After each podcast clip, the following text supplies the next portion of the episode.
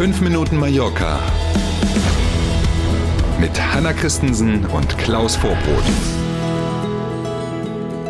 Fast geschafft die Woche. Freitag ist heute der 20. August. Einen schönen guten Morgen.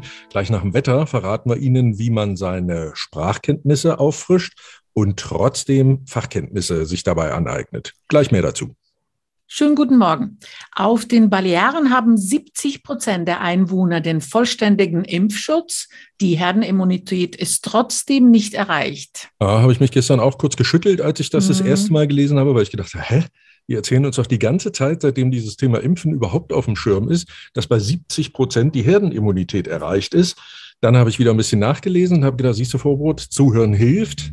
es ist schon eine ganze Weile so, dass die ähm, Expertinnen und Experten nicht nur hier in Spanien, sondern in anderen Ländern auch sagen, seitdem wir diese Delta-Variante mhm. haben, die ja so deutlich mehr ansteckend ist, reichen eben 70 Prozent nicht mehr aus für die Herdenimmunität.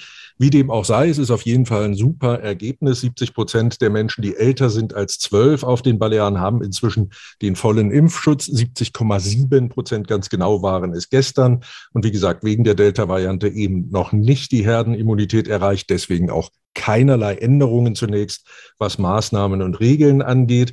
Bei der Gelegenheit darf sich Spanien ruhig mal ähm, mit euch Dänen übrigens gemeinsam auf die Schulter schlagen. Nehmen wir die Portugiesen noch mit und trinken dann alle zusammen einen Portwein darauf, dass diese drei, Spanien, Dänemark und Portugal, nämlich das Impfranking in ganz Europa anführen. In Spanien rechnet man übrigens damit, dass in ungefähr drei Wochen dann alle anderen Regionen auch soweit sind und dann ganz Spanien mhm. über 70 Prozent Impfquote hat.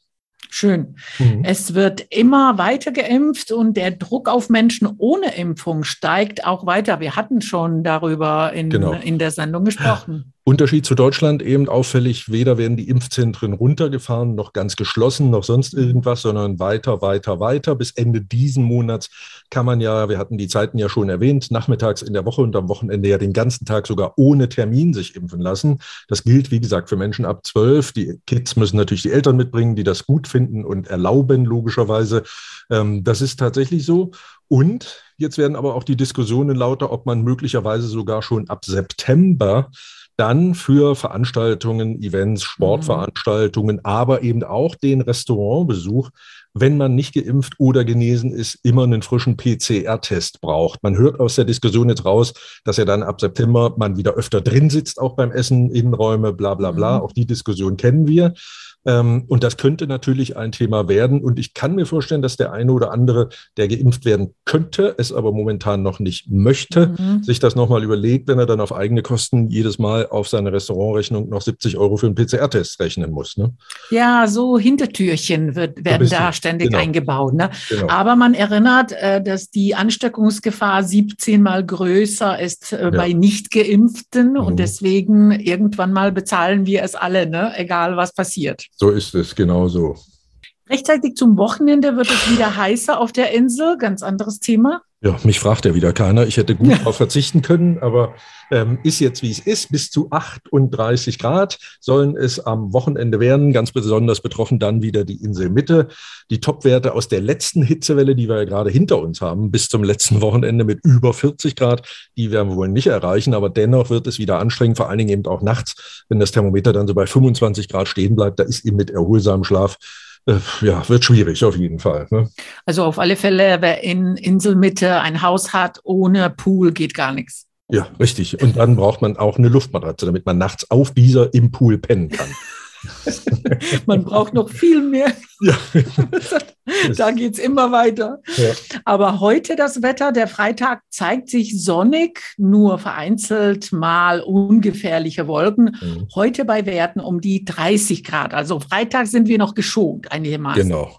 Und alles andere als ungefährlich ist es übrigens, wenn man zum Beispiel in Deutschland in einem Business-Meeting sitzt, in dem, weil auch ausländische Gäste dabei sind, Englisch gesprochen wird und man dann, wie ich immer so schön sage, mit ein paar Fremdworten imprägnieren möchte, ne, dann hat man ganz schnell ein Problem. Deswegen gibt es eben Fachkurse durchaus auch in unterschiedlichen Sprachen, Hanna.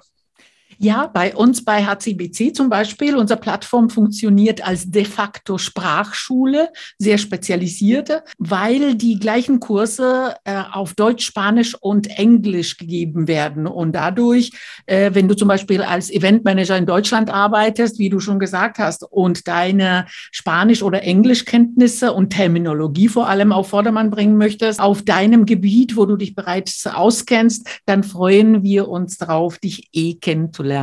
Ja, wunderbar. Also, nachlesen kann man das in aller Ruhe auf der entsprechenden Homepage. Den Link dazu gibt es in der Beschreibung für unseren Freitagsinsel-Podcast. Das war's dann auch schon. Wir wünschen einen schönen Freitag und melden uns morgen früh wieder. Bis dahin. Danke für heute. Bis morgen um sieben. Tschüss.